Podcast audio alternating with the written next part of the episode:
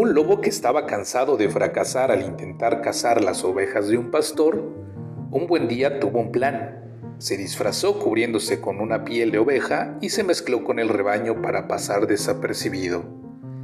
Tan bueno era su disfraz que al final del día el pastor lo llevó junto con las demás ovejas al corral y allí lo encerró. El lobo estaba feliz, pues finalmente iba a poder comerse unas cuantas ovejas. Estaba a punto de llevar a cabo su plan cuando entró el pastor al corral. Tenía que procurar carne para su familia y venía a escoger a una oveja para sacrificar.